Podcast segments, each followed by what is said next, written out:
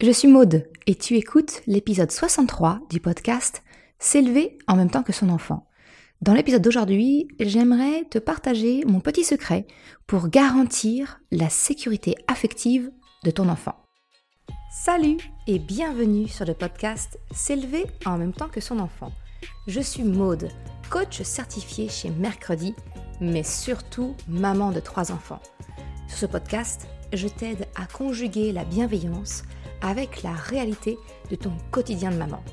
Utiliser ton choix d'une parentalité bienveillante comme un accélérateur de ton propre développement personnel.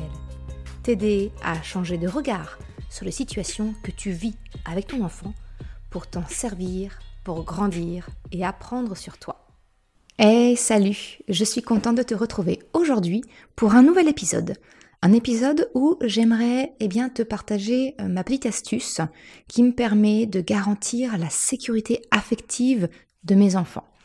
Alors, est-ce que tu as déjà entendu parler du terme de sécurité affective ou sécurité émotionnelle? Pour ma part, c'est une expression dont j'ai pleinement pris conscience à la lecture du livre du docteur Anne Reynaud, La sécurité émotionnelle de l'enfant.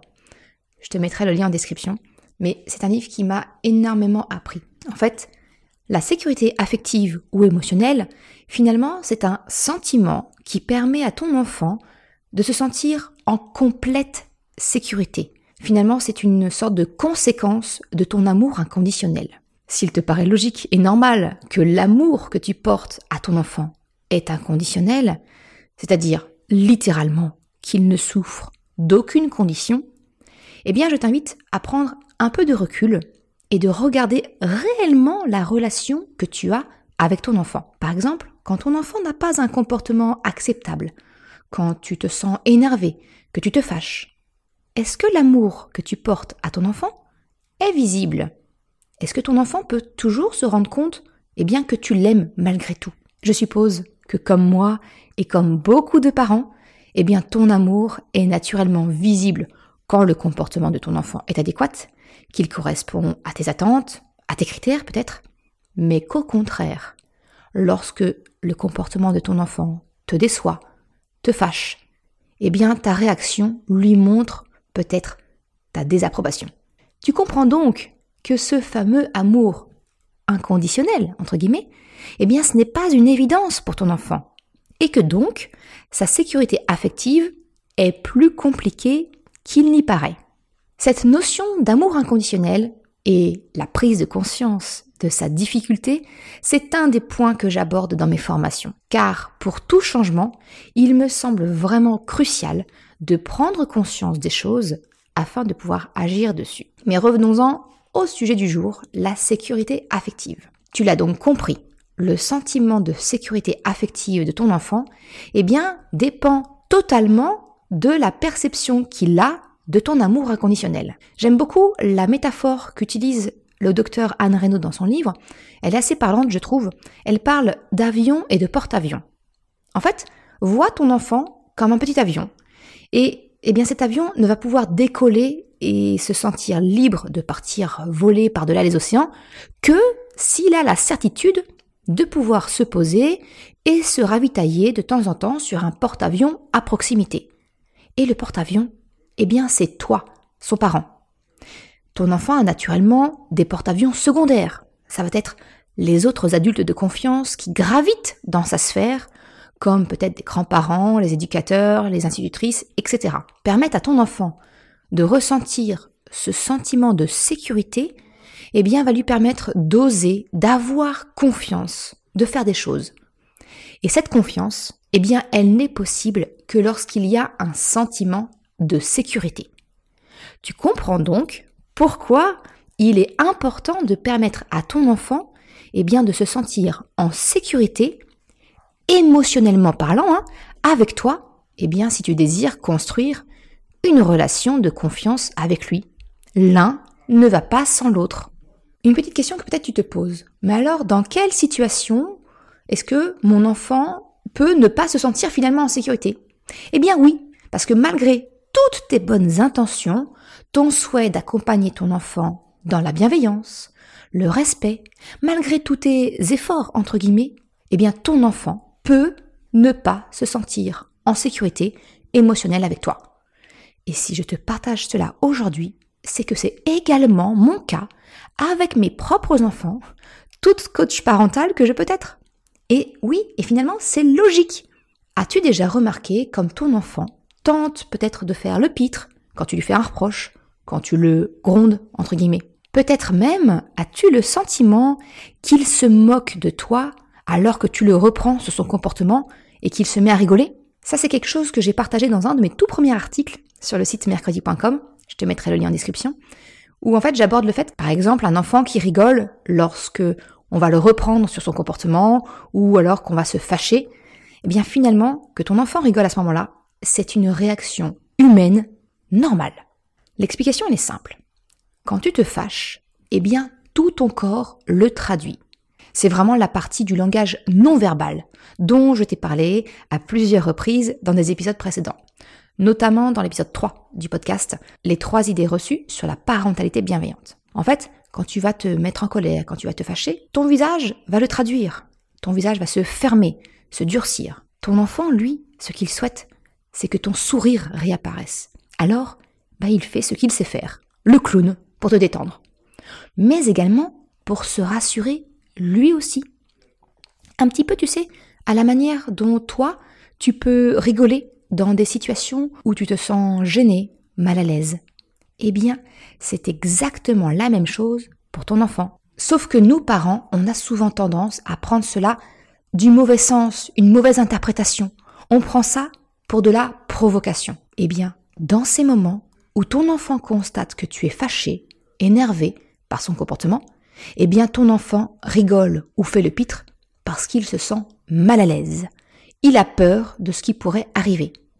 Et la peur, tu le comprends bien, c'est exactement l'opposé à un sentiment de confiance et de sécurité affective. En d'autres termes, ton enfant ne se sent pas en sécurité.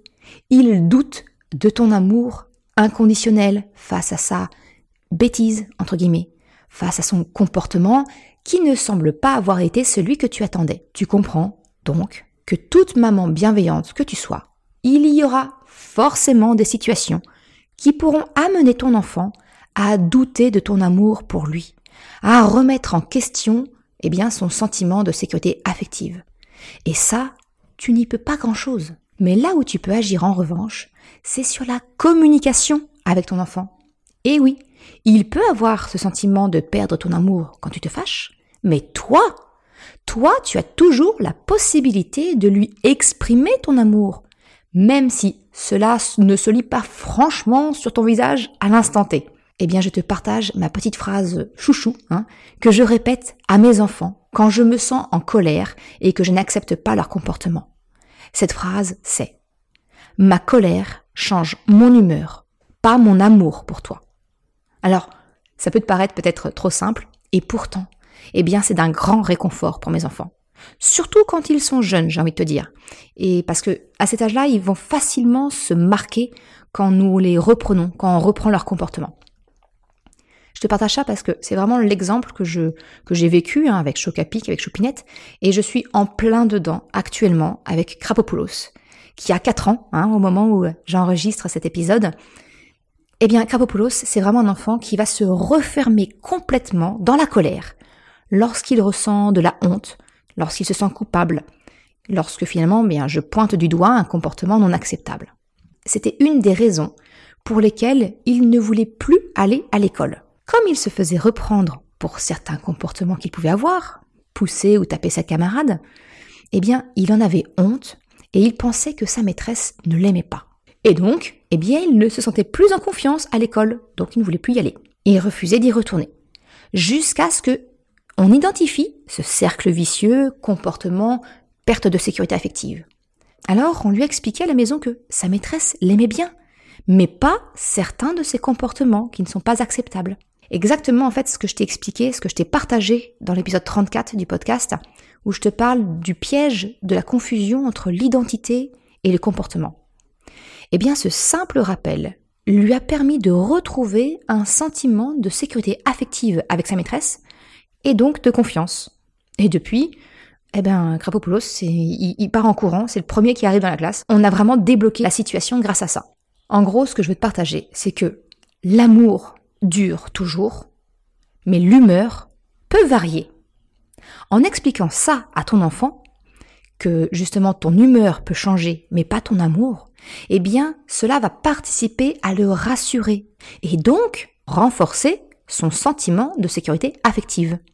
Parce que même si ton humeur peut et va changer au cours de la journée, eh bien, il sera rassuré quant à ton amour pour lui.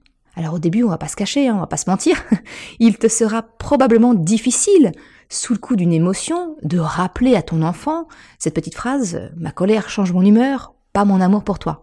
Mais lorsque vous serez alors tous les deux calmés et disposés à discuter de ce qui s'est passé, tu pourras alors lui expliquer cette notion, lui rappeler cette petite phrase.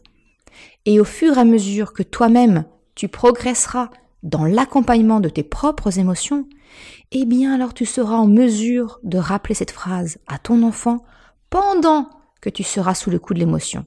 Pour aider ton enfant à comprendre cette différence entre ton humeur et ton amour, eh bien tu peux utiliser la métaphore du soleil. Moi j'aime bien imager cet exemple à mes enfants en leur expliquant que lors d'un gros orage, d'une tempête, le soleil, il est toujours présent, tout comme ton amour. Le soleil, il est toujours là. Simplement, oui, il est caché temporairement derrière les nuages. Les nuages qui symbolisent ton humeur. Quand les nuages partent, quand ton humeur change et revient au calme, alors le soleil redevient visible. Il a toujours été là, présent.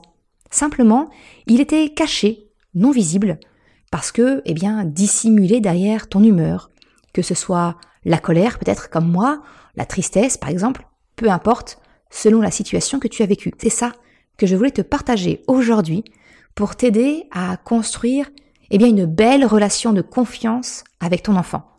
Lui permettre de ressentir une réelle sécurité affective même dans les moments de tempête émotionnelle en lui rappelant eh bien que ton émotion change ton humeur mais jamais ton amour pour lui. Si le sujet t'intéresse, tu peux creuser un petit peu plus loin dans les émotions en téléchargeant mon guide gratuit La boussole des émotions. Le lien est en description. Et si tu veux pouvoir avancer encore plus vite, eh bien je te propose de rejoindre la formation S'élever en même temps que ses émotions. À l'heure où j'enregistre l'épisode, la formation n'est pas encore officiellement sortie.